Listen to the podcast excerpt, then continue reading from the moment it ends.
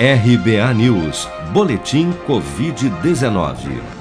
Dados do Ministério da Saúde apontam que nas últimas 24 horas, 15.268 novos casos de Covid-19 foram reportados pelas secretarias estaduais de saúde até às 16 horas desta quinta-feira.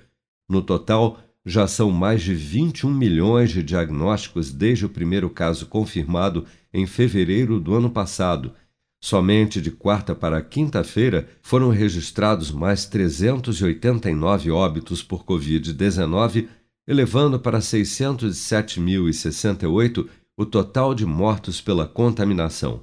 Segundo estimativas oficiais, 195.044 pessoas, ou menos de 0,9% do total de casos confirmados, seguem internadas ou em acompanhamento pelos órgãos de saúde em todo o país. Até a noite desta quinta-feira, 154.337.037 pessoas, ou 72,9% da população do país, já haviam recebido a primeira dose de vacina contra a Covid-19, sendo que destas, 114.610.870, ou 54,1% dos habitantes do Brasil, já foram imunizados com a segunda dose ou dose única contra a doença.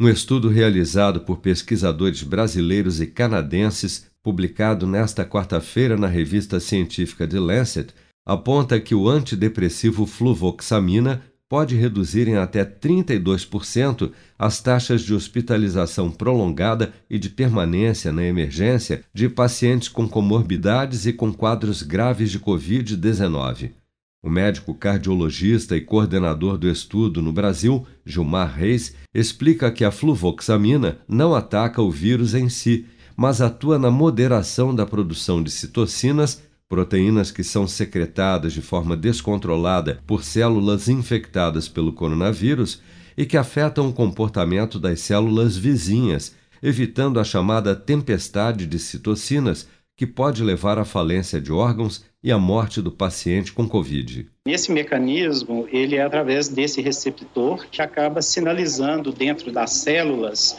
para uma produção menor das chamadas citocinas pró-inflamatórias, que coincidentemente são extremamente é, ativadas em pacientes com Covid-19. Então, diante deste mecanismo de ação que esta medicação possui, nós hipotetizamos que a utilização deste medicamento poderia reduzir a intensidade dessa descarga pró-inflamatória que o Covid-19 causa nos, nas pessoas. Mas apesar dos resultados serem considerados promissores, mais estudos e protocolos ainda são necessários para definir, entre outros pontos, qual perfil de paciente poderá se beneficiar do tratamento com o uso da fluvoxamina em quadros graves de Covid, assim como a dosagem e o tempo de uso do medicamento.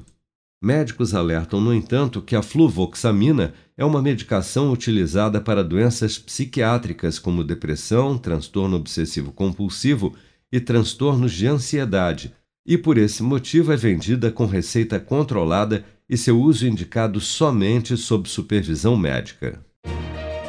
Com produção de Bárbara Couto, de Brasília, Flávio Carpes.